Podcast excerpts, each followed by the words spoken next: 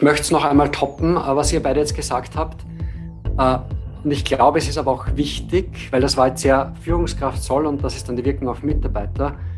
Unternehmen müssen auch ihren, Führungskräfte, ihren Führungskräften die Zeit und den Raum geben, dass sie ihr Verhalten reflektieren und sich entwickeln. Ja, absolut. Und wenn ich Führungskräfte mit äh, überwiegend Management-Tätigkeiten zupflastere, weil ich keine Führungskräfte-Seminare äh, anbieten möchte und schon gar kein Coaching und alle diese Dinge, aber von denen erwarte, dass sie gefälligst folgende Verhaltensweisen erfüllen sollen, dann mache ich etwas Gravierendes falsch. Denn Positive Leadership ist in erster Linie eine Einstellung und erst danach kommt das Verhalten.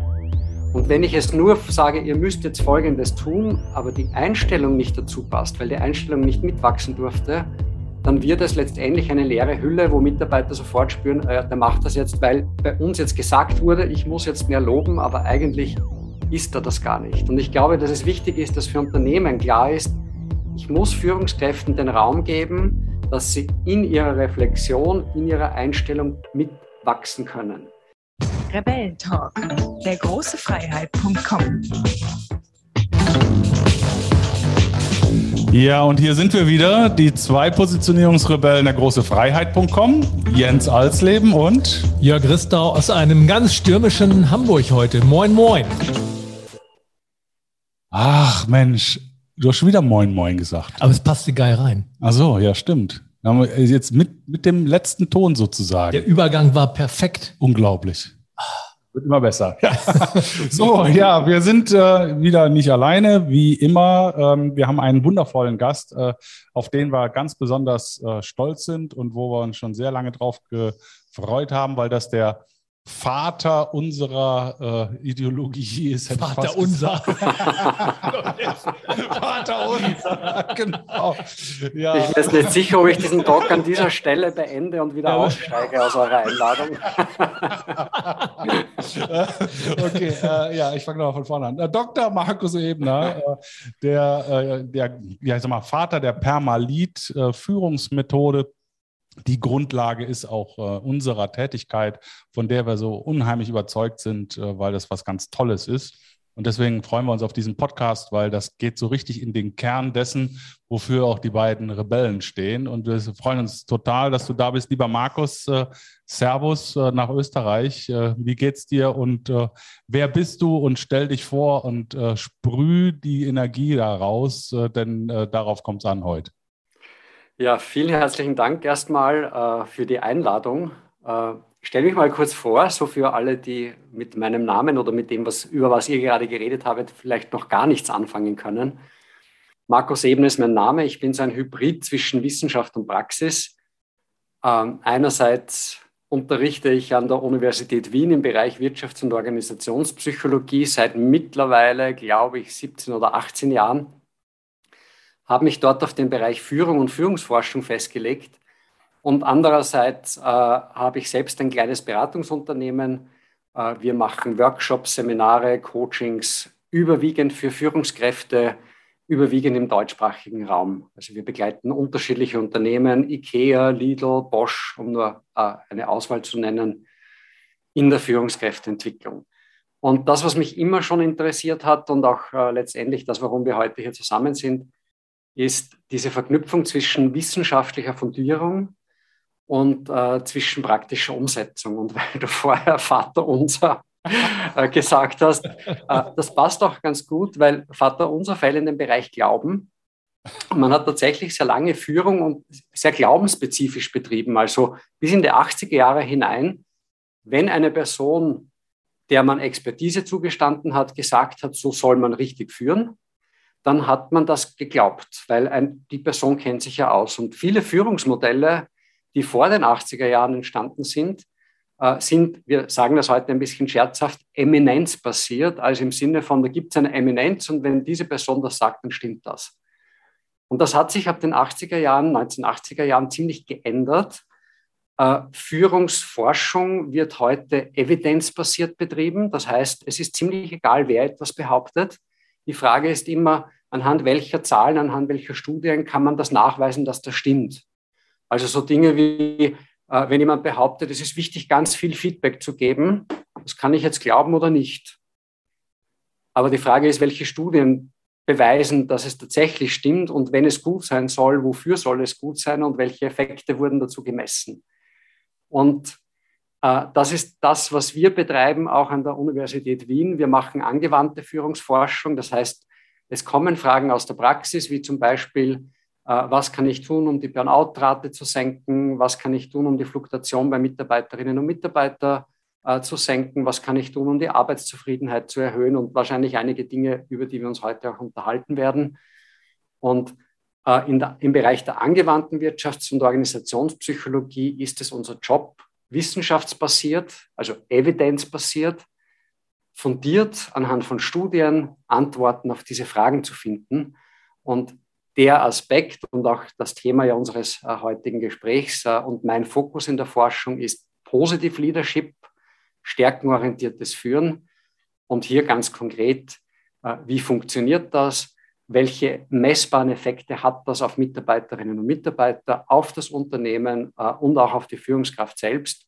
Und das Ganze dann wiederum in die Praxis zu tragen, das äh, quasi ist, bin ich in meiner Rolle und das ist das, was ich mache und das ist auch das, wo ich wirklich sagen muss, aus tiefster Überzeugung, da hängt meine völlige Leidenschaft daran, äh, weil es auch unglaublich viel Spaß macht, sich mit dem Thema zu beschäftigen und äh, das auch in die Praxis zu tragen. Mhm. Ja, du weißt also, was funktioniert.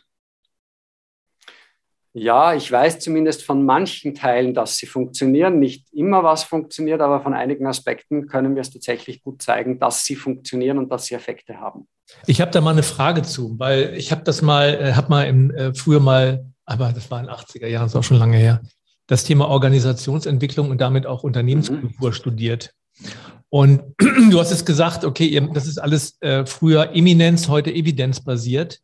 Und äh, die Frage ist ja, woran äh, machst du fest, dass die Ergebnisse auch was taugen? Also ähm, wen befragst du? Ich meine, ich kann ja alle mhm. möglichen Leute befragen und, und kann alle möglichen Ergebnisse haben. Und in ja. welchem Kontext steht das zum, zur Unternehmenskultur? Weil es kann ja sein, dass bestimmte Dinge in einer bestimmten Unternehmenskultur überhaupt nicht funktionieren können. Ja, Oder ist die Henne-Ei-Frage? Genau. Ähm, also die Antwort geht in zwei Richtungen. Das eine ist, wenn du sagst Henne-Ei-Frage, ist immer die Frage, was beeinflusst hier was? Mhm. Und hier sehen wir ganz eindeutig, alles, was mit Organisation zu tun hat, beeinflusst sich immer wechselseitig. Also wenn ich eine Organisationskultur habe, dann beeinflusst die Organisationskultur natürlich, wie geführt wird. Aber die Führungskräfte selbst beeinflussen natürlich wiederum die Organisationskultur. Mhm. Jetzt kannst du das Gleiche runterbrechen bis auf die Mitarbeiterinnen und Mitarbeiter. Die Organisationskultur hat wiederum einen Einfluss äh, darauf, welche Mitarbeiterinnen und Mitarbeiter sich überhaupt bewerben und in weiterer Folge welche genommen werden. Weil wenn du eine Organisationskultur hast, beispielsweise, in der Menschen sich nicht entfalten sollen, äh, sondern gefälligst ihren Job so machen, wie er ihnen äh, gesagt wird, na, dann werden die wahrscheinlich bei einem Bewerbungsgespräch jene, die sagen, sie wollen gerne gestalten und äh, sie ecken damit auch manchmal an, werden schon ausgeschieden. Bewerbungsgespräch ist zu Ende. Das heißt, wir haben sozusagen reproduzierende Organisationskulturen. Und aus der Forschung beantwortet, aber ich glaube, das weiß auch jede Praktikerin, jeder Praktiker, ist es letztendlich egal, wo man ansetzt. Weil jedes, jeder Punkt, wo man ansetzt, sei es an Mitarbeiterinnen und Mitarbeitern, an der Führung oder direkt an der Organisationskultur, beeinflusst die anderen Elemente mit. Und das ist kein, was ist jetzt besser, was ist schlecht oder wo soll ich beginnen, sondern wichtig ist, dass man irgendwo beginnt, weil es einfach ein System ist, das sich wechselseitig beeinflusst. Und das wurde früher sehr stark top-down gesehen, also Organisationskultur und dann die nächste Ebene und dann die nächste Ebene. Aber es entspricht so nicht ganz der Praxis. Äh, wir sehen das derzeit ganz deutlich die, jung, die jüngeren Menschen, die auf den Arbeitsmarkt strömen, verändern maßgeblich Organisationskulturen. Und zwar deswegen, weil wir eigentlich derzeit einen Arbeitnehmerinnenmarkt haben und gar keinen Arbeitsmarkt. Unternehmen suchen krampfhaft Menschen, die dort arbeiten wollen. Und somit müssen die auch sexy werden am Arbeitsmarkt. Und das kann ich nur werden, wenn ich weiß, was die Menschen, die Arbeit suchen, was die wollen. Und damit beeinflussen die wiederum Organisationskultur. Und so sieht man, äh, dass es gar nicht einen, quasi eine Richtung gibt der Beeinflussung, sondern eine wechselseitige Beeinflussung. Das dreht ja alles auf den Kopf, was man früher geglaubt hat. Ja, aber ich glaube, dass die Denkweise früher auch generell sehr hierarchisch war, dass es immer so eine Top-Down-Denkweise war mhm. und die stimmt für die heutige Arbeitswelt nicht mehr. Ich glaube, dass es lange gestimmt hat, dass es auch so die Sichtweise von Mitarbeitern war, du Chef, du entscheiden, ich Mitarbeiter, ich mache. Und so sieht halt Normalität aus. Aber heute sieht Normalität so nicht mehr aus. Und äh, Menschen, die heute in einem Arbeitskontext sind, sagen, ich will keine Chefin, die mir dauernd sagt, was ich machen soll, weil ich habe selber auch Ideen und die möchte ich gerne auch einbringen. Und außerdem möchte ich sowieso in einem Jahr Sabbatical machen und ich will ein Unternehmen haben, wo das möglich ist. Also kein Vergleich zur Arbeitswelt von vor 20, 30, 40 Jahren. Ich glaube, dass sie früher das schon auch gerne anders gehabt hätten, nur die Machtverhältnisse hätten. waren anders. Genau. Weil ja. letztendlich war das früher, ich sag mal, ein Arbeitgebermarkt und heute ist es ein Arbeitnehmermarkt. Und das, glaube ich, Absolut, ist ja. das, was komplett diese ganze Denke äh, top-down auf, auf, auf den Kopf stellt. Jetzt ist jetzt ja. aber so, ich, ich sage ja auch immer, ähm, die gerade im Mittelstand, also die Mitarbeiter, die, die Unternehmen, die unter 1000 Mitarbeiter haben, mhm. sage ich, sag ich immer, da ist die erste Führungsebene kulturgebend. Mhm. Absolut. So, und auch wenn jetzt natürlich die Mitarbeiter, die jetzt reinkommen, eine grundsätzlich andere, äh, andere Anspruchshaltung haben an Kultur, an Führung, an Arbeitsmethodik, wie auch immer, muss trotzdem die Ebene 1 zumindest, zumindest es zulassen, dass sich mhm. neue Ansprüche formulieren dürfen und dann eben auch darauf äh, als Organisation reagiert wird. Also insofern hake ich noch so ein bisschen daran, dass ich sage, äh, es ist egal, wo man anfängt. Ich glaube, der Impuls kommt von überall her. Mhm. Aber ob der Impuls dann zu einer Veränderung führt, äh, das ist dann doch schon eher etwas, äh, wo die erste Ebene mehr Say hat als, die, äh, als die, der einfache Mitarbeiter. Außer, und jetzt muss ich mich selber relativieren, der, der neue Mitarbeiter kommt nicht mehr, und diese neuen Impulse mhm. wären bitter notwendig gewesen, um die Produktivität hin, äh, ja, hochzuhalten oder zu genau. steigern. Ne? Also ich habe immer als Beispiel, ich bekomme das immer mit, und zwar ist ein, ein schwedisches Unternehmen gekauft worden von einem Franzosen. Und der Franzose hat ein absolut hierarchisches Verständnis. Da ist der oberste Chef, der oberste Chef und danach kommt erstmal lange, lange nichts. Und dieses Unternehmen haben eine große Dependance hier in Deutschland und ähm, haben jetzt, seitdem das ein französisches Unternehmen ist, verändert sich die Unternehmenskultur, dass auch die Leute, die früher zugänglich waren, plötzlich nicht mehr zugänglich sind. Ja. So, und jetzt mittlerweile, und das habe ich, bekomme ich mit, setzt eine Kündigungswelle ein. Mhm. Das heißt also, es gibt viele Leute, die, die, die stimmen ab mit den Füßen, die hauen ab. Mhm. Und, und jetzt ist die Frage, ähm, wie entwickelt sich das grundsätzlich? Kann man noch sagen, dass der oberste Chef überhaupt die Macht hat? Weil meine Denke war auch noch von früher, wenn wir die Welt verändern wollen, müssen wir bei den Führungskräften anfangen. Oder ist es mittlerweile anders, dass man unten anfangen muss im Team? Oder ist beides nicht wahr oder beides wahr? Ich glaube, die Frage ist sehr wichtig. Ähm, Nochmal in Bezug auf das Beispiel, das du genannt hast. Sprichst du hier über einen Autokonzern? Ja. Ja, okay. Ich glaube, die meisten, die hier jetzt zuhören, wissen, welche Gemeinde ist. Okay. Jürgen, die hatten so eine ähnliche Erfahrung schon vor vielen Jahren mal gemacht in einem Werk in Udewalla, die höchst erfolgreich waren, dann übernommen wurden und äh, letztendlich dann zugesperrt wurden, weil die eine Organisationskultur hatten, wo Mitarbeiterinnen und Mitarbeiter tatsächlich äh, nicht nur in ihrer momentanen Produktivität gemessen wurden, sondern auch, was sie alles lernen und was sie alles können und sehr viel Entscheidungsspielraum gegeben wurde.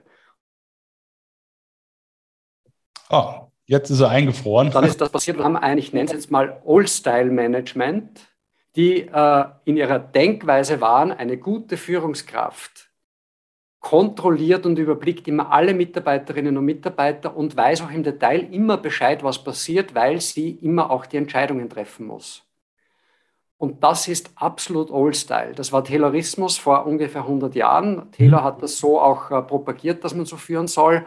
Und vielleicht vor 100 Jahren auch ein möglicher Zugang. heute definitiv nicht mehr, weil es auch gar nicht mehr möglich ist. Ich kann als Führungskraft nicht mehr alles im Detail wissen, sondern als Führungskraft muss ich Rahmenbedingungen schaffen und das ist mein Job, in dem Mitarbeiterinnen und Mitarbeiter ihre Kompetenzen einbringen können, ausleben können, weiterentwickeln können, sodass das gesamte Werk gut läuft. Mhm. Wir leben in einer Zeit, in der sich Dinge unglaublich schnell weiterentwickeln. Das kann ich als Führungskraft gar nicht schaffen. Ich muss daher immer schauen, dass die Leute sich immer gut weiterentwickeln und immer gut dranbleiben. Das ist mein Job. Und äh, auch das Beispiel, das du genannt hast, beschreibt das ja auch sehr schön. Und wenn ich das nicht mache, dann werde ich halt irgendwann keine Leute mehr haben, die das für mich machen. Und dann habe ich mein Unternehmen erfolgreich in den Sand gesetzt. Und äh, das, was ich erlebe, und ich denke, äh, dass das ganz viele so erleben, es gibt natürlich noch Führungskräfte, die so führen, aber es ist definitiv schädlich für den Erfolg eines Unternehmens, wenn es um Nachhaltigkeit geht, so zu führen. Denn jemand, der sich entwickeln möchte, der gestalten möchte, der gut sich auch anpassen kann, wird in so einer Struktur ganz sicher nicht bleiben, sondern gehen. Ich, Und ich, mhm. ich habe mir fällt da gerade ein, äh, was ein, weil ich, ich, ich liebe Sprache und, und ich weiß, welche, welche, welchen Einfluss Sprache auf die Menschen haben. Und, und mit dir habe ich jetzt jemanden, der da hochkompetent ist und wirklich auch am, äh, am Puls der Zeit. Meine Frage, die ich mir schon seit einer Zeit stelle, ist der, der Begriff Führungskraft in diesem Kontext mhm. überhaupt noch passend? Ja, ähm, ich würde sagen, insofern vielleicht, weil er halt verständlich ist oder gewohnt ist, äh, ich glaube, dass wir im Deutschen noch gar keinen richtigen Begriff dazu haben. Ähm, ich merke auch, dass viele Unternehmen immer stärker auch in Richtung äh, Leadership, also auch das Wording zu verwenden, Leadership äh, oder das Wort Management verwenden. Da sind wir in der Organisationspsychologie relativ klar in der Trennung. Leadership und Management ist in der Praxis nicht das Gleiche, mhm. sondern Leadership ist das, was direkt auf Mitarbeiterinnen und Mitarbeiter wirkt. Management ist das, was ich brauche, um eine Organisation zu organisieren. Also da gehört Management wäre so etwas wie, äh, wie schaffe ich es, dass ich den Dienstbetrieb aufrechterhalte? Wie schauen Dienstpläne aus? Wie äh, organisiere ich unseren Außenauftritt? Und Leadership ist, was mache ich, welch, dass ich Rahmenbedingungen schaffe, in denen Mitarbeiterinnen und Mitarbeiter Potenzial entfalten können. Äh, ich glaube, dass es wichtig ist, egal welchen Begriff man jetzt dafür verwendet, diese beiden Aspekte zu trennen, weil in der Praxis wird es sehr oft synonym verwendet und die Erfahrung zeigt, die meisten Leader oder wie immer wir es jetzt hier nennen wollen, äh, verwenden ihre überwiegende Zeit, um zu managen und ganz wenig Zeit, um zu leaden. Und deswegen sind manchmal Organisationen völlig äh, overmanaged, wenn man so möchte. Es wird, ah, da gibt es noch irgendetwas, das noch nicht definiert ist, also müssen wir hier auch noch einen Ablauf definieren. Äh, und das ist Management, aber noch viel zu wenig Leadership im Sinne von, was mache ich denn ganz konkret, dass meine Leute sich wohlfühlen, was mache ich denn ganz konkret, dass meine Leute ihre Stärken entfalten können, was mache ich denn ganz konkret, äh, dass ich diese Stärken der Mitarbeiter auch ganz gezielt einsetze, das wäre Leadership. Und mhm. da würde ich eher hier jetzt äh, die Begriffsunterscheidung machen.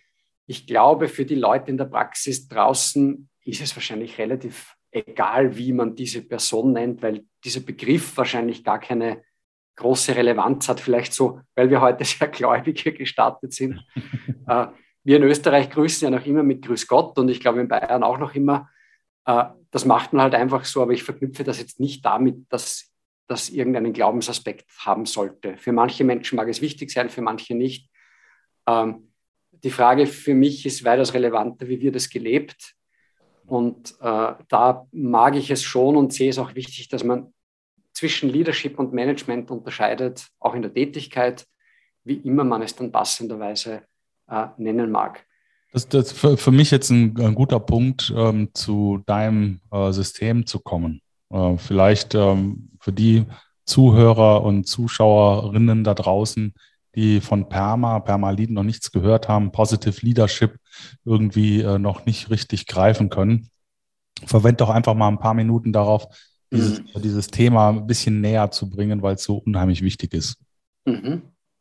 Sehr gerne natürlich.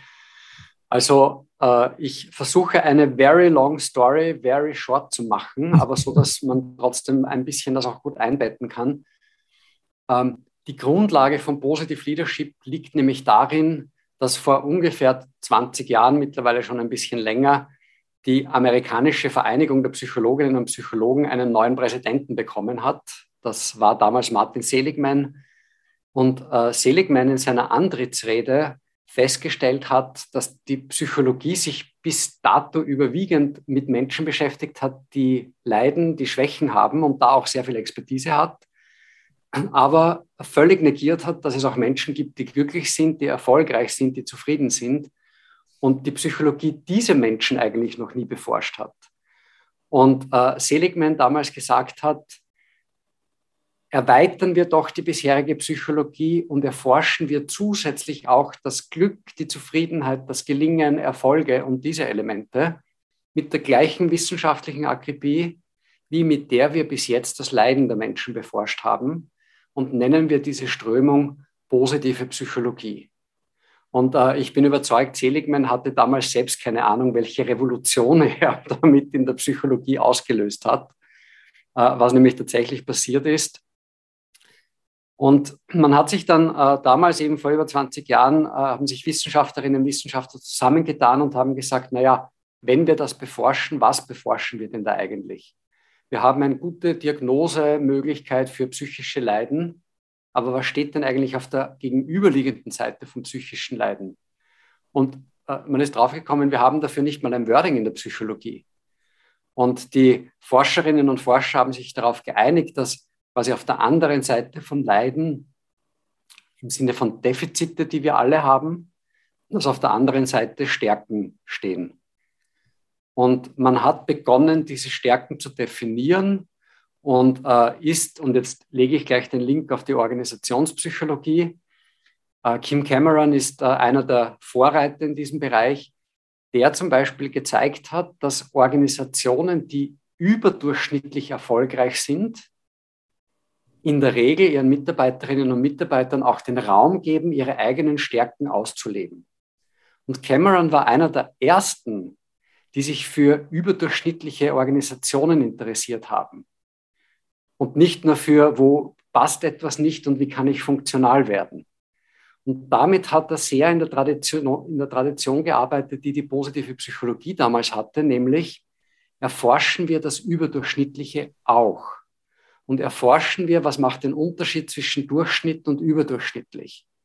Und die positive Psychologie legt sowas zum Beispiel auf Lebenszufriedenheit um. Was machen Menschen, die sehr glücklich sind, anders als Menschen, die sagen, ja, passt eh alles, so wie wir das, wie sagen. Und diese Logik umgelegt bedingt eigentlich jetzt dieses Positive Leadership. Das Interesse dafür, was passiert dort, wo Menschen überdurchschnittlich motiviert sind, wo Organisationsbedingungen sind, die nicht nur funktional sind, sondern die bewirken, dass die Organisation überdurchschnittlich auch performt, dass die Menschen in den Organisationen auch überdurchschnittlich zufrieden sind, solche Elemente. Und damit begann auch die Organisationspsychologie, sich plötzlich mit diesen Fragen zu beschäftigen und nicht mehr, was passt alles nicht und was sind die Gründe dafür oder welche Rahmenbedingungen braucht es, dass eine Organisation funktioniert, sondern man begann damit, sich anzuschauen, was braucht es, dass eine Organisation überdurchschnittlich wird. Und hier muss man Positive Leadership verankern.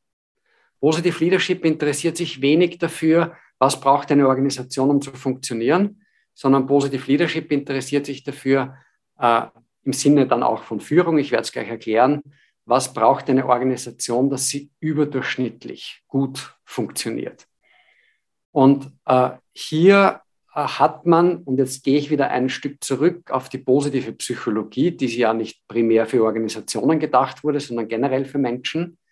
Hier hat man festgestellt, dass Menschen im Leben fünf, wenn man so möchte, Nährstoffe brauchen. Und wenn die da sind, dann entfalten Menschen ihr Potenzial. Und diese fünf Nährstoffe sind abgekürzt äh, durch das, man kann auch sagen, Eselsbrücke oder Akronym äh, durch PERMA. Jeder der fünf Buchstaben von PERMA steht nämlich für eine dieser Zutaten, die man mittlerweile sehr stabil gefunden hat, die wir Menschen brauchen, um unsere Stärken überhaupt zu entfalten.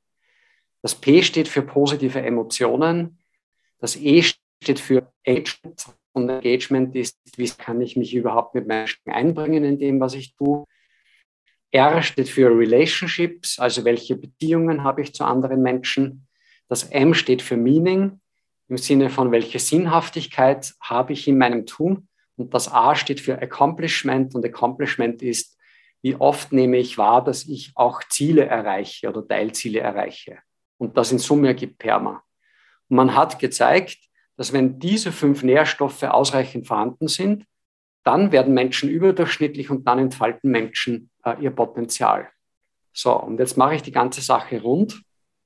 Das, was mein Team und ich gemacht haben, war, wir haben gesagt, wenn diese fünf Nährstoffe notwendig sind, dass Menschen ihr Potenzial entfalten, dann müsste es doch eigentlich eine gute Führungskraft sein, wenn sie dafür sorgt, dass diese fünf Nährstoffe in ausreichendem Maß am Arbeitsplatz vorhanden sind. Also ich möchte es an einem Beispiel festmachen. P beim Perma-Modell steht ja für positive Emotionen. So, jetzt war unsere Logik, eine gute Führungskraft muss daher auch dazu beitragen, dass Mitarbeiterinnen und Mitarbeiter auch positive Emotionen am Arbeitsplatz haben. Die muss auch dazu beitragen, dass Mitarbeiterinnen und Mitarbeiter Freude bei der Arbeit erleben. Die muss dazu beitragen, dass auch mal Spaß sein darf. Und aus dem haben wir daher dann das Perma-Lead-Modell entwickelt, als ein Modell zu Positive Leadership in der Logik von, wenn eine Führungskraft, so wie ein Gärtner eigentlich, für eine gute Nährstoffkonzentration sorgt, und das ist dann dieses Permalit, dann führt das dazu, dass Menschen sich am Arbeitsplatz entfalten. So weit die Hypothese damals. Und wie ihr ja wisst, Führungsforschung heute heißt evidenzbasiert. Und diese Evidenzbasierung ist in den letzten Jahren sehr stark passiert. Ich glaube, es gibt mittlerweile mehr als 50 Studien, die sich dem Thema angenommen haben. Und man kann heute ganz eindeutig zeigen, dass beispielsweise äh, Teams, die von so einem Perma-Leader geführt werden, dass in diesen Teams äh, die Fluktuation signifikant geringer ist als in jenen Teams, wo die Führungskraft nicht so führt. Äh, wir konnten jetzt zum Beispiel während der Pandemie äh, zeigen, dass im Sektor, der sehr belastet ist gerade, nämlich der Gesundheitssektor, dass auf den Stationen, wo die Stationsleitung mehr nach diesem Prinzip führt, die Burnout-Gefährdung der äh, Mitarbeiterinnen und Mitarbeiter in den Krankenhäusern um mehr als die Hälfte geringer ist als in den Stationen, wo das weniger der Fall ist. Und um noch ein drittes Beispiel dazu zu nehmen, wir konnten zum Beispiel zeigen, dass in äh, Supermärkten, in denen die Führungskraft mehr nach diesem Prinzip führt, die Kundinnen und Kunden pro Einkauf mehr einkaufen. Und das ist die Logik von Evidenzbasierung. Und warum ich diesen Ansatz auch so mag, ist, wir sehen, dass es einerseits einen maßgeblichen Effekt hat auf das, was ein Unternehmen letztendlich ja auch macht, nämlich etwas zu produzieren und auch erfolgreich zu sein am Markt. Aber wir sehen auch gleichzeitig natürlich, dass es ein, ein Führungsstil ist, der für die Mitarbeiterinnen und Mitarbeiter, also für die Menschen, die im Unternehmen arbeiten, gut ist. Und das macht aus meiner Perspektive diesen Ansatz auch so sympathisch, weil es einerseits natürlich der Erfolg eines Unternehmens ist relevant, ein, einer der Erfolgsfaktoren ist, den man an betriebswirtschaftlichen Kennzahlen messen kann, aber auch gleichzeitig für die Menschen gesund ist, die in Unternehmen arbeiten. Übrigens, letzter Satz dazu, um noch eine letzte Studie hineinzubringen. Äh, eine Studie konnte zeigen, dass wenn Führungskräfte oder anders formuliert, dass in Teams, wo mehr nach diesem Stil geführt wird, äh, pro Jahr durchschnittlich signifikant weniger Krankenstandstage sind als in Teams, wo das nicht der Fall ist. Also sehr viel Evidenzbasierung, die mittlerweile da ist. Das finde ich super toll und ich, also ich, mir geht auch das Herz auf tatsächlich, ähm, weil das einfach so menschlich ist. Mhm. Und äh, nur meine Frage ist, aufgrund der Erfahrungen, die ich gemacht habe in den, in den vielen Jahren, auch an, am eigenen Leibe, ähm, ich, ich nenne das Kind jetzt mal beim Namen, ich habe viele narzisstische Führungskräfte erlebt. Mhm.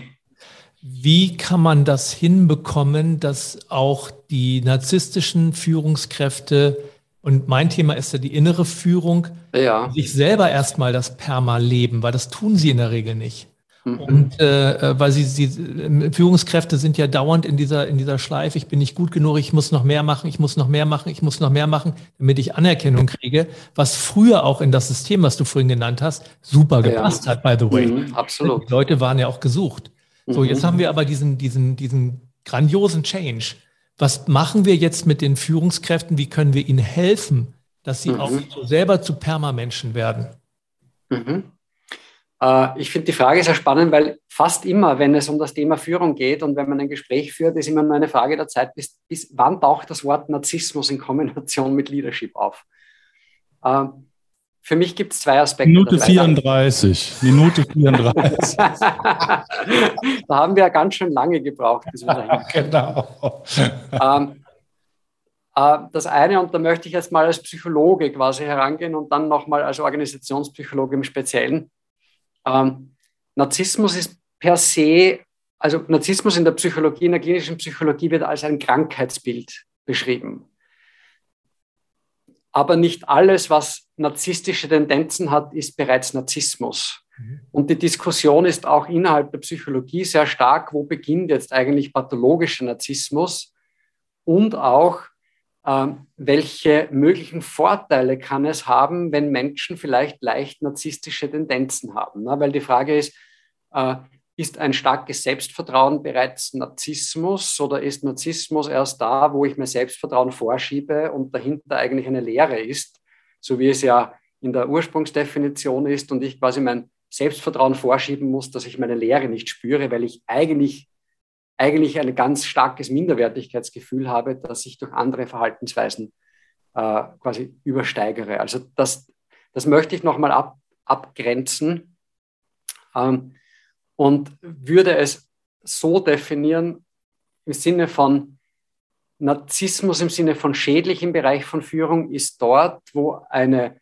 Führungskraft ausschließlich, um selbst gut dazustehen, Dinge tut, die, das, die dem Unternehmen nachhaltig Schaden zufügen. Also da, glaube ich, müssten wir uns aber eher von der pathologischen Seite beschäftigen mit dem Thema Narzissmus. Im Unternehmen oder die Mitarbeiter? Äh, ja, ich sehe das als Gesamtes. Also wenn ich, die, wenn ich die Mitarbeiter schädige, dann heißt das ja, dass die Mitarbeiterinnen und Mitarbeiter nicht äh, das Beste geben, was sie zu geben in der Lage sind und dann letzt, oder ich die Fluktuation damit erhöhe oder die Krankenstände erhöhe oder was auch immer, dann schade ich ja auch dem Unternehmen. Äh, während es ja natürlich und selbstverständlich ist, dass Menschen, die eher ein stärkeres Selbstvertrauen haben, natürlich sich eher auch zutrauen, Führung zu übernehmen. Und daher ist natürlich Menschen mit einem vielleicht auch übersteigerten Selbstvertrauen eher in die Führungsebenen spült. Was ich jetzt per se noch gar nicht als Nachteil sehe sondern die Frage, die sich mir stellt, ist, und äh, da habe ich nicht so schlechte Erfahrungen gemacht mit Führungskräften, die narzisstische Persönlichkeitsanteile haben, dass die ja gut sein wollen. Und die Frage ist ja nur, wodurch können sie gut sein? Und wenn für sie nachvollziehbar ist, dass Permalit ein guter Führungsstil ist, und die Erfahrung habe ich in der Praxis ganz oft gemacht, dann sind die oft die, die die ganz starken Vorantreiber von dem sind, weil sie sagen, ich finde das gut und weil ich das gut finde, ist es gut. Das wäre jetzt quasi diese narzisstische Herangehensweise. Und deswegen engagieren sie sich ganz viel damit, dass auch nach außen hin sichtbar wird, dass sie Permalider sind. Und äh, so gesehen mag das nicht unbedingt ein Nachteil sein. Das, was du jetzt ein Stückchen weit angesprochen hast, was ich noch gehört habe, war, und was ist denn mit der Führungskraft selbst? Mhm. Das wäre für mich aber nochmal abgekoppelt. Also das eine ist, wie führe ich die anderen und das andere ist, wie führe ich mich. Und nicht jede Führungskraft mit narzisstischen Anteilen äh, macht etwas, das für sie selbst schlecht ist. Also ich kenne Menschen, denen würde ich definitiv, oder die sagen das auch, äh, im Coaching, zumindest im Einzelcoaching, darf man ja viel ehrlicher reden als in anderen Settings, die sagen, ich weiß, dass ich narzisstische Anteile habe, aber ja, das sagen halt die Psychologen, aber ich finde, das ist gar nicht schlecht, sondern das ist so und das ist gut so. Und die Frage ist, warum soll die Person das ändern, wenn niemand einen Schaden davon hat? Bei mir ist auch völlig wurscht, was der für eine Störung hat. Äh, solange er äh, seine Leute gut behandelt und das Unternehmen prosperiert unter seinem Führungsstil, äh, ist es ja in Ordnung. Und das ist ja eine gute Nachricht für die Narzissten da draußen. Also es gibt eine Methodik, ähm, da äh, leidet auch äh, ihr nicht drunter, sondern im Gegenteil, ihr könnt sogar besser schlafen. Auch da gibt es ja Ergebnisse, ne, dass der positive mhm. auch eine bessere Schlafqualität habt. Äh, ihr könnt weiter Narzissten sein äh, und trotzdem das Unternehmen ähm, zum Aufblühen bringen. Also es lässt sich dann tatsächlich vereinbaren. Ja, und damit ja, für mich auch grundsätzlich okay. Vielleicht, ich, ich möchte nur noch eins dazu sagen, weil wir, wir sind sehr stark in dieser Denkweise von Schwarz und Weiß und was ist gut und was ist schlecht. Und in diese Denkweise fällt auch der Begriff Narzissmus hinein. Und in diese Denkweise kannst du alles hineinwerfen. Äh, ich kann auch sagen, ah, das ist jemand, der nimmt sich ganz viel Raum, das ist eine schlechte Eigenschaft. Oder ich kann sagen, oh, diese Person ist ganz schüchtern, ist eine schlechte Eigenschaft. Ähm, eigentlich ist das eine alte Sichtweise. Das ist die Sichtweise einer Normierung von Menschen.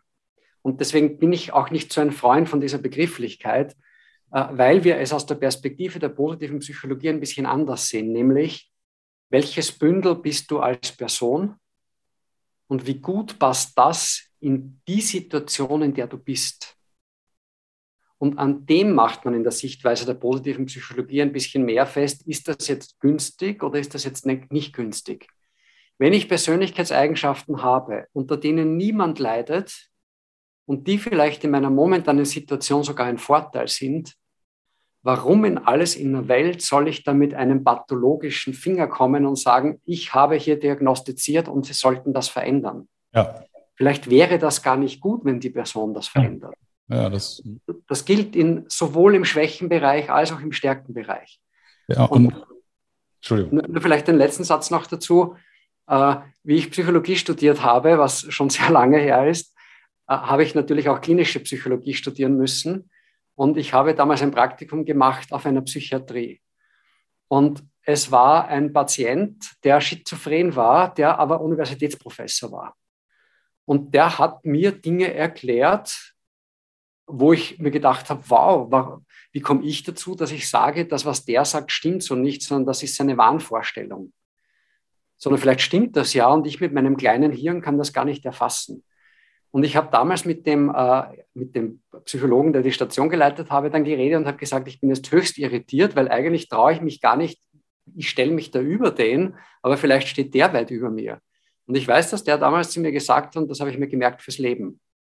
Er hat gesagt, schauen Sie nicht hinein, was das psychologische Manual sagt, sondern die einzige Frage, die relevant ist, leidet hier irgendwer?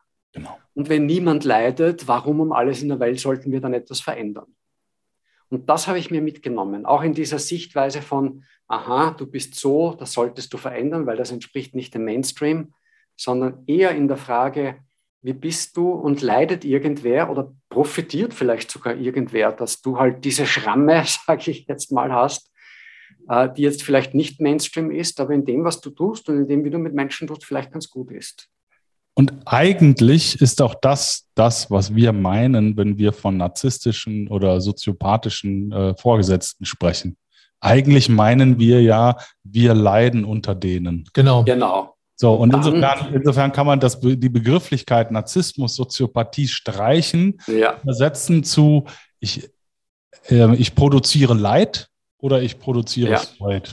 Und der, der Punkt, warum genau. ich besonders sensibel bin, und ähm, ich habe schon mit vielen Leuten gesprochen, die das theoretisch ergründet haben. Aber ich behaupte, das ist nicht, äh, na, echter Narzissmus ist nicht theoretisch gut ergründbar.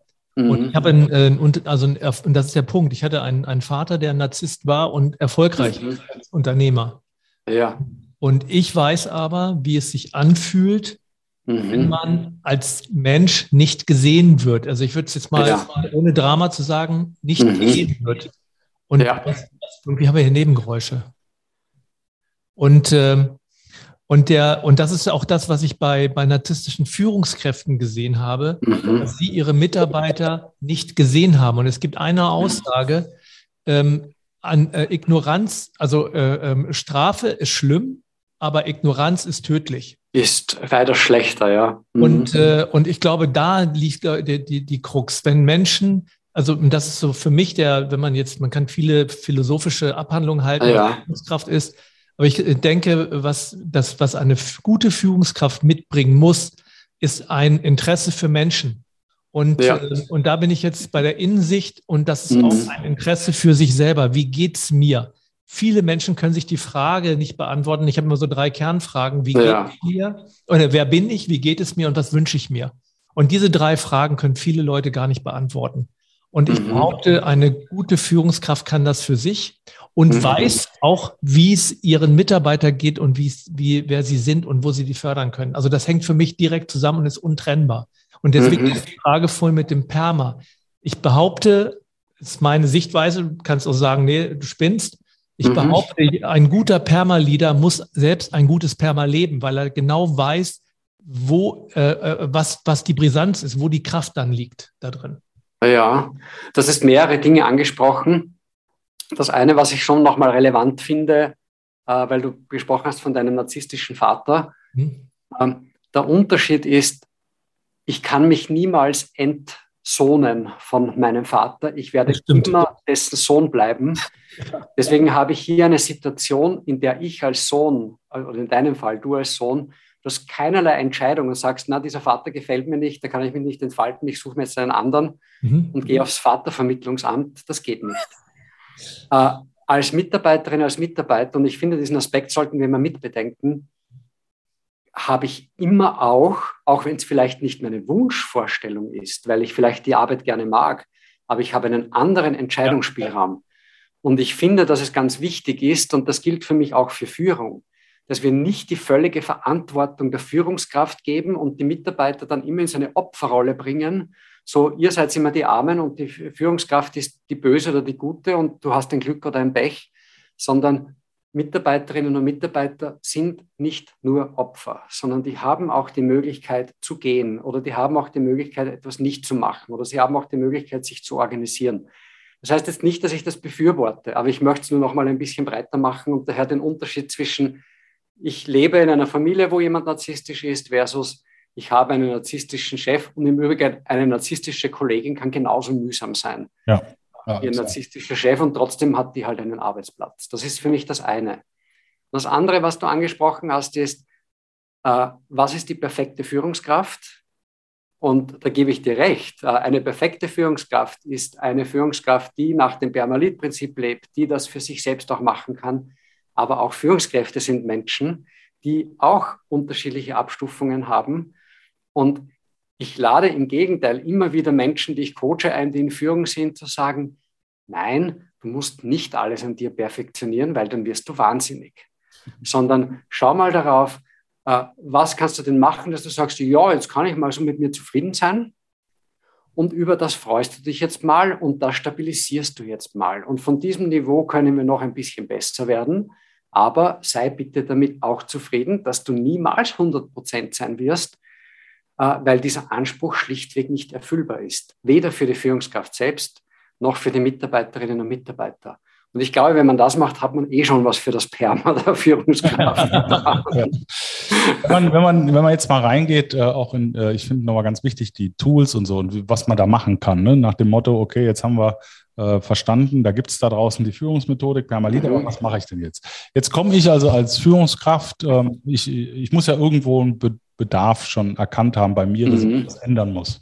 Jetzt komme ich dann zu dir und sage, mach mich zum positiven Leader. das hatte ich übrigens so noch nie, aber. ja, unterschwellig kommt komm aber genau ja. damit. Äh, es ist eher äh, unterschwellig, genau. Es ist, ist auf jeden Fall unterschwellig. Jetzt, jetzt einer, der traut sich, der sagt, Dr. Markus Ebner, Permalit-Vater. Du kennst dich ja da angeblich aus bei dem Thema, was machen wir? Mhm. So, genau. So, und dann sagst du, okay, jetzt äh, können wir mal schauen, wo stehst du äh, und da machen wir dies und das und jenes mhm. und nach äh, so und so viel Zeit gehst du raus, bist ein Positiv-Leader. Na, Spaß beiseite. Mhm. Was kann ich jetzt als Führungskraft, die merkt, da ist ein Wertewandel und ich möchte mich gerne da auch einfach verbessern, informieren, ja. Äh, mich in die richtige Richtung entwickeln. Was kann ich da tun und was bietet äh, dein Ansatz dafür? Mhm. Ich möchte jetzt zu Beginn vielleicht etwas sehr Ungewöhnliches sagen, aber weil es sehr stark dem Positive Leadership Ansatz entspricht. Bei diesem Gespräch, das du, Jens, jetzt gerade äh, so, wenn das so, so beginnen würde, könnte auch rauskommen, dass diese Person überhaupt gar nicht geeignet ist, eine Führungskraft zu sein. Mhm. Äh, weil dies, die Logik von Positive Leadership ist, was sind deine Stärken und in welchem Setting kannst du diese Stärken zur Exzellenz entwickeln. Mhm. Vielleicht ein Satz dazu oder sehr abgekürzt jetzt. Eine Stärke in der Sichtweise der positiven Psychologie ist nicht etwas, das du gut kannst, zwangsläufig, sondern etwas, das aus dir förmlich herausdrängt, das du ausleben möchtest, wo du sagst, das bin ich, wenn ich das tue. Und nicht, das kann ich halt. Das ist eine Stärke. So, wenn du jetzt jemand hast, der ganz toll ist im Zahlen analysieren, der liebend gerne Computer programmiert und alle diese Dinge, aber sagt, Menschen bleiben wir ewig ein fremdes Wesen, natürlich kannst du dieser Person Tools beibringen. Aber warum um alles in der Welt soll bitte dieser Mensch eine Führungskraft werden, wenn das nicht der Bereich ist, wo ihre Stärken liegen? Und ich glaube, dass das nochmal ganz wichtig ist, an der Basis nochmal auch mit einer Führungskraft zu besprechen. Wenn du ein positiv Leader werden möchtest, dann musst du dir zuerst mal die Gelegenheit selbst geben, dich zu fragen, ob du hier etwas weiterentwickelst, wo du sowieso schon quasi das Potenzial dazu hast, oder ob du dich einfach an einen Benchmark anpassen möchtest mit Tools, der du nie sein wirst, der für dich immer mühsam sein wird, der dir immer Energie kosten wird, weil dann verplemperst du ganz schön viel Zeit. Ich glaube, verplempern war jetzt ein österreichisches Wort, oder? Ja, ah, okay, gut. Ah, also dann vergeudest du ganz schön viel Zeit, ah, weil du dann niemals entdecken wirst, wo dein wahres Potenzial liegt. Und ich glaube, dass das auch nochmal ganz wichtig ist. Und ich glaube, dass wir, ich bin selbst seit mehr als 20 Jahren Coach, dass wir als Coach vielleicht früher ganz lange einen großen Fehler gemacht haben, nämlich wir fragen unseren Coach, was sein Ziel ist und dann entwickeln wir ihn dorthin. Und ich glaube, das kann auch eine Fehlentwicklung sein. Als Positive Leader sehe ich es ganz anders, nämlich ich muss erst mal schauen, ob diese Person ihr Potenzial dort hat. Und dann darf diese Person entscheiden, ob man sich dahin entwickelt. Also das ist für mich mal so ein ganz, ele ganz elementarer Start. Mhm. Bin ich überhaupt dort, wo ich gut hinpasse? Und aus dem heraus, wenn eine Person sagt ja, oder wir halt beide merken, das ist es, aber ich weiß halt noch nicht so genau, wie ich das machen kann, dann kann man hier gemeinsam Ideen entwickeln, wie das in der Praxis aussehen kann. Vielleicht für alle, die jetzt zuhören und sagen, jetzt sag doch endlich mal, was man da in der Praxis macht. Äh, ein paar Beispiele, was Führungskräfte dann so tun. Äh, wir haben ja den Bereich Accomplishment gehabt. Accomplishment bei Permalit ist, was trage ich als Führungskraft dazu bei, dass Mitarbeiterinnen und Mitarbeiter erkennen, dass sie Ziele erreicht haben. Äh, es gibt Unternehmen, die haben zum Beispiel aufgrund von diesem Ansatz eingeführt, dass jedes Meeting damit beginnt, dass man sich die ersten Minuten ausschließlich darüber unterhält, was zwischen dem letzten Meeting und diesem Meeting alles gelungen ist. Und ich weiß für Unternehmen, die das noch nie gemacht haben, für die ist das total strange. Äh, für die ist das total irritierend, wenn die das machen. Äh, ich kann nur so viel sagen, es ist nur irritierend, weil es ungewöhnlich ist. Aber auch an das gewöhnt man sich. Und Mitarbeiterinnen und Mitarbeiter werden, wenn man noch nie gelobt hat oder selten lobt, irritiert sein, wenn die Führungskraft plötzlich etwas lobt und die glauben dann, aha, da steckt irgendwas dahinter, der will was von mir. Äh, na, man kann sich auch an das gewöhnen. Und das wäre so eines der Beispiele. Oder um ein zweites Beispiel zu nennen. Von den Perma-Bereichen ist das M das Meaning, steht für Sinnhaftigkeit. Bei Permalit ist es, was trägt die Führungskraft dazu bei, dass Mitarbeiterinnen und Mitarbeiter ihre Arbeit als sinnvoll erleben. Ein konkreter Punkt ist beispielsweise, wenn ich in einem Meeting eine Entscheidung treffe, dass ich mir auch die Zeit nehme, den Mitarbeiterinnen und Mitarbeitern zu kommunizieren, warum diese Entscheidung so getroffen wurde. Das ist das Meaning. Sehr oft wird in Unternehmen nur die Entscheidung kommuniziert. Und ich glaube, wir alle kennen das. Die Mitarbeiter sagen dann, ja, da haben sie wieder viel Zeit gehabt und wieder halt irgendwas überlegt in der Zentrale und jetzt müssen wir das so tun, ist aber völliger Blödsinn. Und dann freuen sich oft die Mitarbeiter, wenn das nicht funktioniert. Warum? Weil sie es nicht als sinnvoll erleben. Ja, kein Wunder wenn das Management-Team diskutieren musste, um zu einer Entscheidung zu kommen, wie bitte sollen dann die Mitarbeiter die Entscheidung sofort nachvollziehen können? Also das bewusst zu machen und äh, im Amerikanischen heißt das dann the reason why. Also quasi immer, wenn du etwas machst, kommuniziere immer mit the reason why.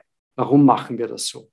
Wenn ich meinen Bewerbungsprozess verändere, kommuniziere den Mitarbeitern the reason why.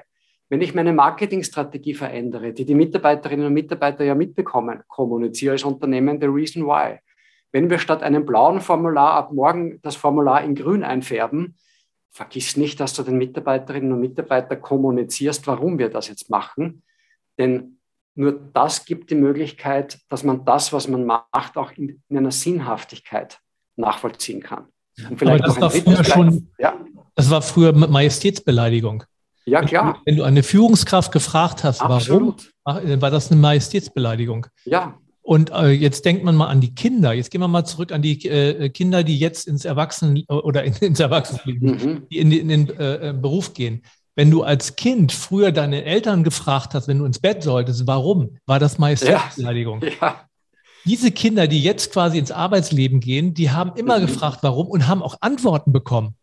Ja. Das heißt, die, die genau. erwarten genau. es, wenn sie eine Führungskraft fragen, warum, erwarten die eine Antwort. Mhm. Und wenn mhm. es keine Antwort gibt, dann sind die auch schnell wieder weg. Und ich glaube, ja. treffen jetzt genau. zwei, gerade aktuell zwei Welten aufeinander. Und ich halte es für ein immens wichtiges Thema, weil gerade diese Babyboomer, die sogenannten, diese alten mhm. Generationen, die das noch gewohnt sind, also zu antworten, aber nicht so alt wie du. Und du. Ach so. Und äh, die, die mhm. scheiden langsam aus dem, aus dem Arbeitsleben aus und, mhm. äh, ähm, und jetzt, jetzt rücken die, die, die Neuen da äh, äh, hoch und ein Unternehmen, was jetzt nicht aufpasst, dass, ja. dass, dass, diese Führungskräfte, die das als Majestätsbeleidigung, dass die ihr Verhalten ändern, denen wird mhm. Innovationsfähigkeit flöten gehen, weil diese Leute werden woanders hingehen.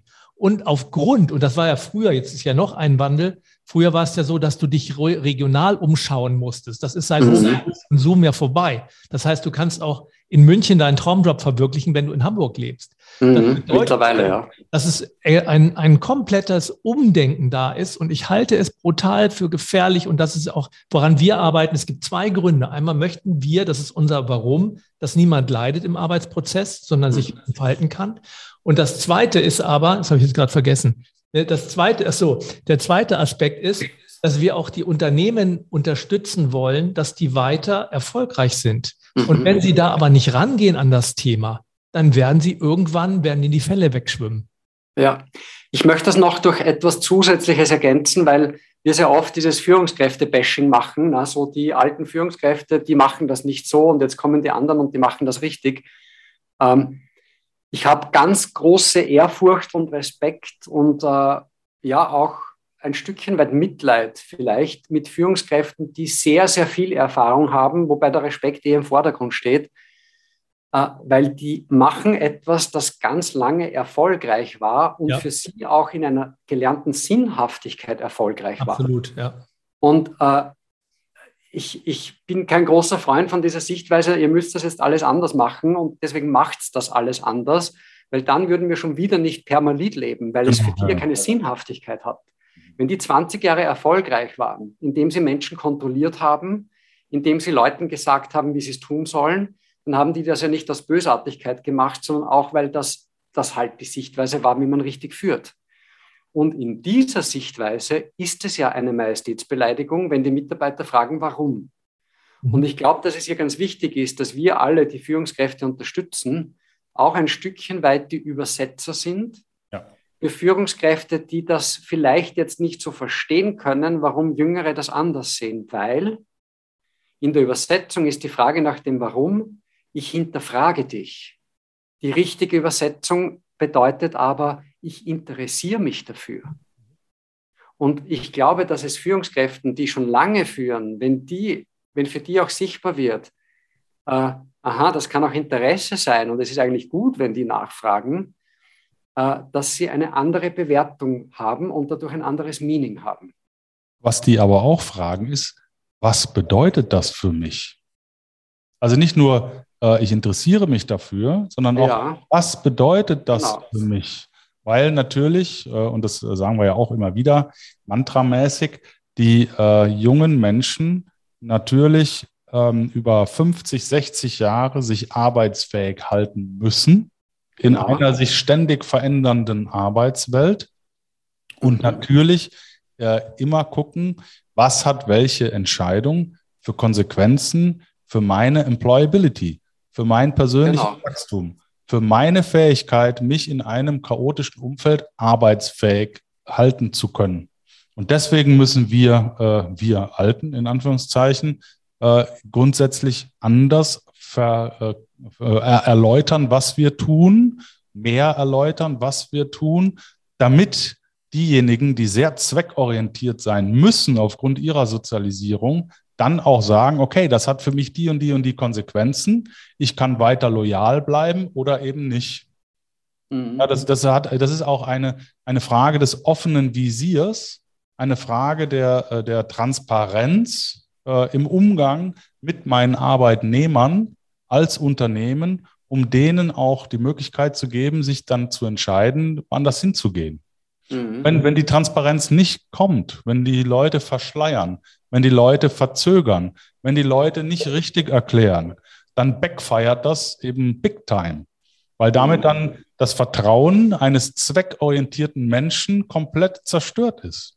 Und das, das, muss, das muss die Führungsebene muss verstehen, das ist eine vertrauensbildende Maßnahme, Entscheidungen in stärkerem Maße zu erläutern, als das bislang der Fall war. Und dazu gehört eine, eine, eine, eine Kommunikationskompetenz. Ja. Das ist ja. ganz wichtig. Ich, ich möchte es noch einmal toppen, äh, was ihr beide jetzt gesagt habt. Äh, und ich glaube, es ist aber auch wichtig, weil das war jetzt ja Führungskraft soll und das ist dann die Wirkung auf Mitarbeiter. Unternehmen müssen auch ihren, Führungskräfte, ihren Führungskräften die Zeit und den Raum geben, dass sie ihr Verhalten reflektieren und sich entwickeln. Ja, absolut. Und wenn ich Führungskräfte mit äh, überwiegend Management-Tätigkeiten zupflastere, weil ich keine Führungskräfte-Seminare äh, anbieten möchte und schon gar kein Coaching und alle diese Dinge, aber von denen erwarte, dass sie gefälligst folgende Verhaltensweisen erfüllen sollen, dann mache ich etwas Gravierendes falsch. Denn Positive Leadership ist in erster Linie eine Einstellung und erst danach kommt das Verhalten. Und wenn ich es nur sage, ihr müsst jetzt Folgendes tun, aber die Einstellung nicht dazu passt, weil die Einstellung nicht mitwachsen durfte, dann wird es letztendlich eine leere Hülle, wo Mitarbeiter sofort spüren, äh, der macht das jetzt, weil bei uns jetzt gesagt wurde, ich muss jetzt mehr loben, aber eigentlich ist er das gar nicht. Und ich glaube, dass es wichtig ist, dass für Unternehmen klar ist, ich muss Führungskräften den Raum geben, dass sie in ihrer Reflexion, in ihrer Einstellung mitwachsen können. Und ich habe schon ein bisschen so eine Aversion gegen, wenn ich mit, mit jemand rede, der sagt, ja, könnten Sie bei uns einen Workshop machen, aber wir haben nicht so viel Zeit. Also bitte kurz und knackig könnten wir da nicht so äh, Learning Nuggets äh, so in so halbstündigen Impulsen. Ganz ehrlich, ich mache das nicht mehr, weil es völlig sinnfrei ist. Ja, bringt nichts. Und ich möchte mich da auch nicht mehr hergeben, dass Unternehmen dann sagen, ja, wir machen da ja etwas und wir entwickeln unsere Führungskräfte das ist nicht Entwicklung.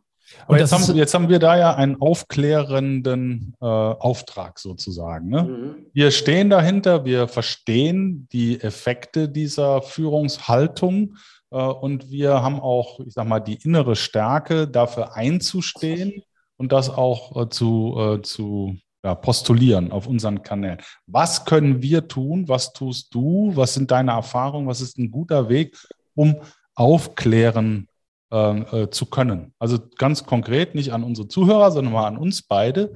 Äh, hast du einen Tipp für uns, was wir noch tun können, um Unternehmen da zu unterstützen, umzudenken und anzufangen, den Führungskräften den Raum zu geben, ihre Haltung ähm, neu zu erlernen? Naja, ich glaube, das kann man recht gut mit mehreren Dimensionen äh, beantworten, auch vielleicht wieder sehr stärkenorientiert. Äh, ich denke, dass mein Beitrag an die Community ist, dass ich Zahlen, Daten, Fakten dazu liefern kann, um zu zeigen, dass es tatsächlich ein Effekt ist und nicht eine persönliche Meinung zu einem Führungsstil. Äh, ich weiß auch, und das sehe ich auch absolut sinnvoll, dass die Entscheidungsträger, die dann zum Beispiel über wie viel, wie viel Geld stelle ich zur Verfügung für unsere Führungskräfte, um sich weiterzuentwickeln, dass die natürlich auch Zahlenmaterial brauchen, anhand der, der sie das entscheiden. Und dieses Zahlenmaterial, das sehe ich sehr stark als meine Rolle, möchte ich liefern. Dass man sagen kann, dass wenn ihr dafür Budget zur Verfügung stellt, wenn ihr solche Maßnahmen setzt, äh, dann hat das gleichzeitig einen Effekt, der sich wiederum günstig, nämlich budgetmäßig, auf den Unternehmenserfolg auswirkt. Also dieser Teil, glaube ich, ist stärkenorientiert. Mein Beitrag und natürlich auch aller anderen, äh, die in diesem Bereich professionell im Bereich der Forschung unterwegs sind. Ähm, das, was ich auf Ebene der Coach und der Beraterinnen und der Trainerinnen gut finde und wichtig finde, ist, dass sie diese Ergebnisse so in die Praxis übersetzen, dass sich Frau Müller und Herr Mayer, die dann im Seminar sitzen, verstehen, was das mit ihrem Leben, mit ihrer Führungshaltung zu tun hat. Und ich glaube, wenn das gut passiert und man nicht der Versuchung anheimfällt, sagen Sie mir die drei besten Verhaltensweisen, was Positive Leadership ist, sondern dass der erste Schritt immer ist, schau, ich kann dir zeigen, wie es wirkt und dann bist du vielleicht davon überzeugt und dann zeige ich dir, was du tun kannst, dass man diese Herangehensweise auch wählt äh, und das auch Unternehmen auch zahlenbasiert aufzeigt. Und der dritte Punkt ist, und da glaube ich, sind wir alle sehr gefragt, und das ist auch die Sichtweise natürlich von Positive Leadership, dass wir sehr viele Best-Practice-Beispiele aus der Praxis sammeln. Welche Unternehmen, welche Führungskräfte machen das wie ganz konkret? Und ich habe einen Beitrag dazu gemacht. Äh, ich habe ein Buch geschrieben zu Positive Leadership äh, mit diesem Perma-Lead-Modell und habe jedem dieser Perma-Faktoren ein Buchkapitel gewidmet. Und immer am Ende des Buchkapitels habe ich ganz konkrete Beispiele zusammengetragen, wie Führungskräfte, wie Unternehmen das ganz konkret umsetzen. Und ich denke, äh, alle, die im Training, in der Beratung, im Coaching tätig sind, die solche Beispiele sammeln, helfen wiederum anderen, dass sie eine Idee haben, ja, wie schaut denn das in der gelebten Praxis aus? Äh, was mir aber wichtig ist, ist, es gibt kein Rezept dafür, also nicht mache das, sondern jedes Unternehmen tickt anders, die Mitarbeiterinnen ticken anders, die Führungskraft tickt anders. Äh, ich kann mir Anregungen holen von anderen, aber letztendlich äh, am Ende ist es dann die Führungskraft, die sich überlegt, und wie kann ich es ganz konkret in meinem Bereich umsetzen. Und das ist unser Job als Berater, als Trainer, als Coach, dass wir Menschen dann dabei unterstützen, ihr, um es mit den Worten der positiven Psychologie zu sagen, ihr best possible self mhm. zu entwickeln und sich nicht an einem Benchmark zu orientieren. Also was wir machen können, ist, wir können äh, den Leuten Mut machen, sich auf den Weg be äh, zu begeben, wir können ihnen Weggefährten äh, zuführen in Form von Cases, Best Practices, in Form von Gesprächspartnern, die das schon gelebt haben, die schon ein Stück weiter gegangen sind dieses Weges. Und wir können ihnen die Sicherheit, die Evidenz auch geben, dass der Weg dann Zahlen, Daten, Fakten technisch nicht in die Irre führt. Genau. Mhm. Ja, und, und äh, auch da muss man verstehen, dass anders als, äh, als früher, äh, man ja nicht äh, irgendwie Konkurrenzdenken hat, sondern da draußen Netzwerke gemeinsam äh, nach vorne gehen und wir jetzt als hier in unserem Rebellentalk, wir als große Freiheit gemeinsam eben mit Leuten wie dir, Markus, und vielen anderen da draußen eben dieses Netzwerk sind für mhm. diesen Weg und äh, ein Touchpoint, also der eine kennt den Jörg, der Jörg kennt den Markus, der Markus kennt XY, können wir auch garantieren, dass wir innerhalb von kurzer Frist den Menschen Hilfestellung auch anheimbieten können und auch mhm. Orientierung geben können rund um dieses Thema Positive Leadership äh, und äh, man sich auch darauf verlassen kann, äh, dass die Leute qualitativ hochwertig betreut sind. Mhm. Und äh, ich denke, wir sind da jetzt, obwohl Positive Leadership schon so ein Thema mittlerweile bei uns ist, äh, da dürfen wir noch sehr viel erwarten. Also wenn das jetzt eine Menüfolge wäre, dann glaube ich, sind wir jetzt bestenfalls gerade bei der Vorspeise, weil diese Herangehensweise Organisationskulturen und ich glaube in weiterer Folge auch Kulturen generell maßgeblich beeinflussen wird. Äh, und es gibt kein Zurück mehr. Also Menschen fordern genau das. Menschen gehen in Unternehmen, in denen das gelebt wird. Und wenn ein Unternehmen sagt, wir wollen das nicht, wir machen das wieder so wie in den 70er Jahren oder in den 80er Jahren, weil es hat auch gut funktioniert, dann wird es halt das Unternehmen nicht mehr geben. Äh, das heißt, es ist eine Welle, die rollt und äh, da dürfen wir uns noch auf viele spannende Dinge freuen. Absolut. Zusammenhängen. Und wir brauchen im Grunde nur, also aus meiner Haltung, wir brauchen nur zu sagen, dass wir die, die Menschen unterstützen können weil mhm. die werden uns finden müssen, weil ich glaube, es macht keinen Sinn, wenn wir jetzt nur so ein Bild in die Unternehmen laufen und sagen, hier, ihr müsst das machen, weil es eine Haltungsfrage ist. Früher war es ja so, wenn eine neue Methode kam, dass ich sag mal so, ähm, du bist eine gute Führungskraft, wenn du ab jetzt nur noch gelbe Socken trägst. Dann haben genau. alle gelbe Socken getragen. Und ja. ich glaube, der große Change ist, dass es eine Haltungsfrage ist. Ne? Liebe mhm. die gelbe Socke. Genau. Und wenn ich gelbe ja. Socke liebe, dann, dann trage ich sie. Auch wenn nicht, dann macht das keinen Sinn. Und ich mhm. glaube, das ist ein, ein, großer Change, den wir begleiten können und auch gerne mhm. wollen. Hast du mal auf die Uhr geguckt? Ja, wir sind schon, wir, wir sind, sind, schon super. Wir sind schon äh, drüber. Drüber, sozusagen, genau. Ähm, ja, aber das, äh, kann, das ist ja so ein wichtiges Thema. Ja. Das ist so, so relevant, äh, dass mir jetzt wurscht ist, dass wir über eine Stunde drüber sind. äh, Markus, ähm, äh, ja, ich bin wie immer begeistert, das weißt du. Äh, du hast im Norden äh, der Republik ganz große Fans. Hast du das Buch von ihm? Natürlich. Sehr gut. Natürlich habe ich das Buch. Kannst du mir das mal leihen? Nee, das kannst du selber kaufen. Du bist ja gemein. Weil mit, damit unterstützt du ja die Forschung rund um Positive Leadership. Außerdem gebe ich mein Buch nicht ja, aus der Hand, weil das, da ist zu viele Sachen schon am Rand stehen und so. Damit, das ist ein Arbeitsbuch. Ich arbeite damit, verstehst du? Ich merke mir das. Von wegen Netzwerk. Redst hier über Netzwerke, willst du mir nicht mal dein Buch leihen. Ja, nee, du kannst es selber kaufen. Hast du noch einen Tipp oder eine, eine, also für unsere Hörer, wir haben viele Hör, äh, Führungskräfte als Hörer, gibt es ein, zwei, drei Takeaways, wo du sagst, Leute, denkt mal darüber nach oder, oder das ist der Next Step für euch oder, oder etwas, was, was die mitnehmen können? Also wenn ich so eine wenn man so möchte, letzte Message hier hinterlassen möchte, dann im Sinne auch von Positive Leadership auf sich selbst bezogen. Ähm, egal, wo du gerade stehst als Führungskraft in deiner Entwicklung und deinen Kompetenzen, der erste Schritt sollte immer sein, schau mal genau auf das, was du bereits gut machst, was du nicht verändern möchtest. Wir sind viel zu stark change getrieben und fokussieren sehr stark das, was wir verändern möchten was auch einen großen Nachteil bringen kann. Erstens, äh, vielleicht verändere ich dann etwas, was bereits gut läuft, weil ich es vorher nicht analysiert habe und auch nicht stabilisiert habe, das ist das Erste. Und das Zweite ist, ich bin nie zufrieden. Mhm. Also äh, mhm. die Message aus meiner Perspektive ist, jeg jegliche Veränderung sollte immer damit beginnen, dass ich mal ganz genau definiere, was möchte ich beibehalten, worüber darf ich mich freuen, worüber darf ich zufrieden sein, was soll sich auf keinen Fall am Weg verändern. Und von dem weg beginne dann kleine Schritte zu machen. Orientiere dich nicht an den Best-Practice-Beispielen, weil da bekommst du sehr rasch das Gefühl, das schaffen wir sowieso nicht. Mhm. Versuche nicht für dich zu erklären, naja, das wäre ganz schön, aber in meinem Unternehmen geht das nicht.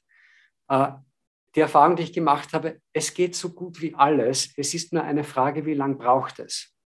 Und selbst wenn ich sage, ich möchte gerne, äh, ich weiß nicht, nach Thailand und es gibt keine Flugzeuge mehr, dann kann ich auch sagen, das ist unmöglich. Nein, ich kann auch zu Fuß gehen oder mit dem Fahrrad fahren. Es ist nur eine Frage der Zeit und die Frage, wo ich mich gerade befinde. Und diesen Teil muss ich zuerst analysieren. Und selbst der längste Weg beginnt mit dem ersten Schritt. Und ganz wichtig für die Führungskraft selbst. Und dann freu dich über den ersten Schritt. Und dann machst du den nächsten Schritt. Und dann freust du dich über den nächsten Schritt und achte für dich selbst auch auf diese Haltung, was läuft gut, was ist dir gelungen und was sind die Schritte, die du bereits geschafft hast. Denn das gibt dir die Kraft und das ist jetzt nicht nur meine persönliche Sichtweise, sondern das zeigt die Forschung ganz eindeutig. Das gibt dir die Kraft, auch die nächsten Schritte zu gehen.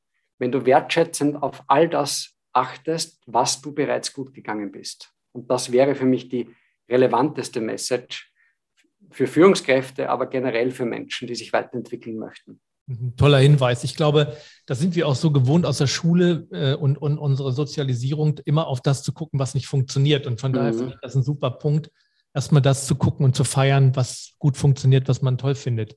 Und ähm, ich danke. Ich fand das toll. Ich fand es ich fand's auch toll.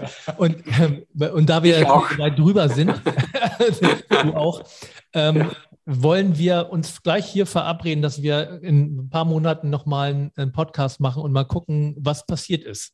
Weil ich, ich habe so die große Hoffnung, ich habe gerade so dieses Gallup-Bild von meinen Augen, wie wenig Menschen wirklich mit ihrem Unternehmen identifiziert sind. Und äh, mhm. das wäre doch toll, wenn, wenn wir das in unserem Netz, nicht nur wir alleine, nicht nur du, sondern in dem Netz verändern können. Das ist ja, sind ja auch mit kleinen Schritten ja, vielleicht, äh, wenn du sagst, in ein paar Monaten eine Ankündigung, was tun wir gerade und was dürf, worauf darf man sich freuen, was in den nächsten Monaten entsteht. Wir wissen zu Positive Leadership schon relativ viel im klassischen Organisationskontext. Äh, wir wissen ein bisschen etwas im Bereich Sozial- und Gesundheitswesen und wir wissen ganz, ganz wenig im Bereich von Schule. Okay. Und äh, wir haben jetzt gerade zwei große Forschungsprojekte gestartet, die tatsächlich am Beginn stehen, also wirklich so am Beginn im Sinne von, wir sind bei einem Forschungsprojekt schon ein bisschen weiter, wo wir schon die, mit den Unternehmen Kontakt haben, beim anderen sind wir noch beim Konzipieren, äh, wo wir uns in den nächsten Monaten forschungsseitig ansehen werden, welche Effekte hat Positive Leadership im Gesundheitswesen auf die Fluktuation in Krankenhäusern und auf die Zufriedenheit der Patientinnen und Patienten. Das äh, ist unsere große Studie im Bereich Gesundheits, äh, Gesundheitswesen. Und die zweite Studie, die quasi noch weiter in den Kinderschuhen gerade ist, äh, wir werden uns ansehen, wie steht es denn um Positive Leadership in Schulen. Das Spannende ist nämlich, im Schulbereich gibt es relativ viel Forschung schon zu positiver Psychologie in Bezug auf Schülerinnen und Schüler. Also quasi, wie sollen Lehrerinnen und Lehrer tun? Aber es gibt ganz, ganz wenig zur Frage, wie werden Lehrerinnen und Lehrer eigentlich geführt und welche Effekte hat es auf die? Und das ist das zweite große Studienprojekt, mit dem wir jetzt gerade begonnen oder wo wir gerade beginnen damit, wo wir uns konkret ansehen werden, wenn in Schulen nach diesem Positive Leadership Prinzip geführt wird, welche Effekte hat das auf Lehrerinnen und Lehrer und im Verhältnis natürlich dazu, was ist in Schulen, wo nicht nach diesem Prinzip geführt wird.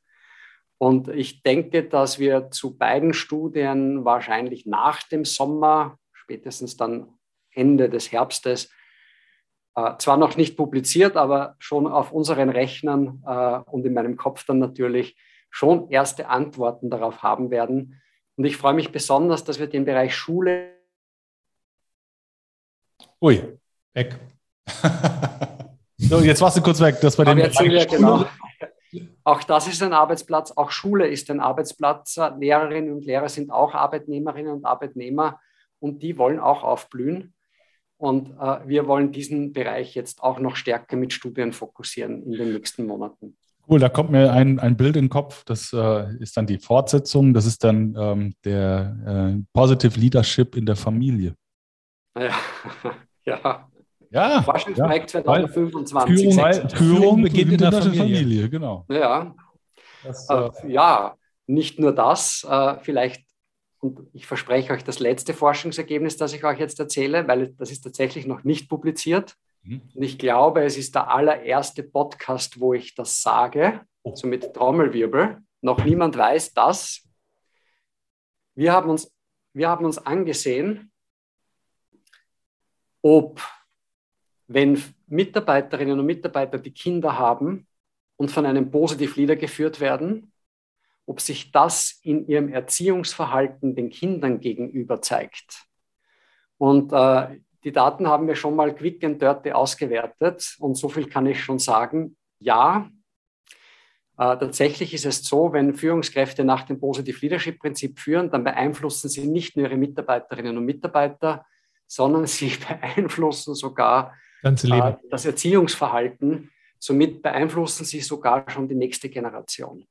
Also das muss man sich nochmal auf der Zunge zergehen lassen. Ne? Als Positive Leader oder überhaupt als Führungskraft beeinflusse ich den Erziehungsstil meiner Mitarbeitenden und genau. damit genau.